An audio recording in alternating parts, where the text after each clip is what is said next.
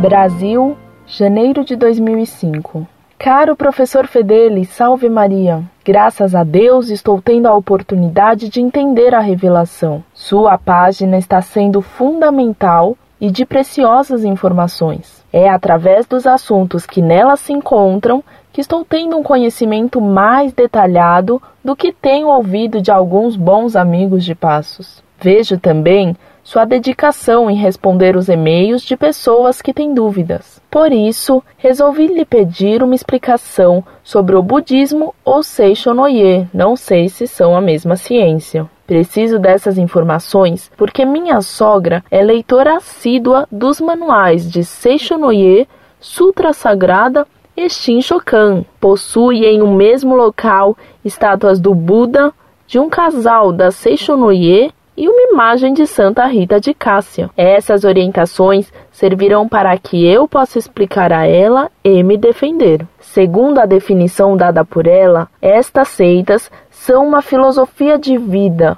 o poder da palavra, o poder da mente, entre outras coisas. Caso eu não tenha sido clara, peço-lhes desculpas. Saudações.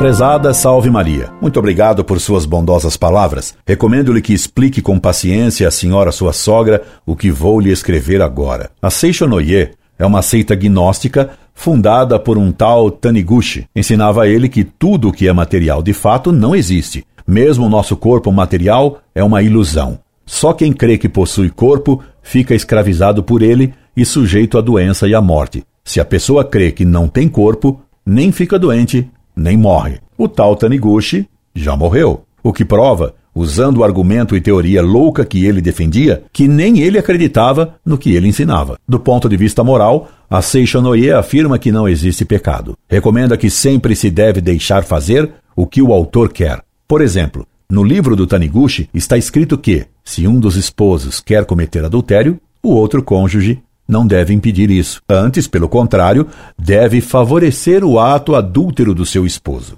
Taniguchi diz, sem citar a Igreja Católica, que engana o povo a religião que afirma haver pecado e que o homem não necessita de um redentor.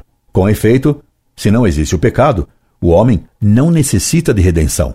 Cristo, então, não seria nosso redentor e salvador. Tudo isso está no livro da Seishonoye, escrito pelo fundador da seita. Infelizmente, o livro dele não está ao meu alcance nesse momento, o que me impede de licitar as páginas. Mas se você tiver esse livro, sua sogra deve tê-lo, não lhe será difícil encontrar essas ideias loucas nele e ainda outras mais. Escreva-me para lhe ajudar a responder à senhora sua sogra. Reze por ela e trate-a com muita caridade, que vendo seu exemplo de vida, ela se converterá mais facilmente. Incorde Jesus Semper, Orlando Fedeli.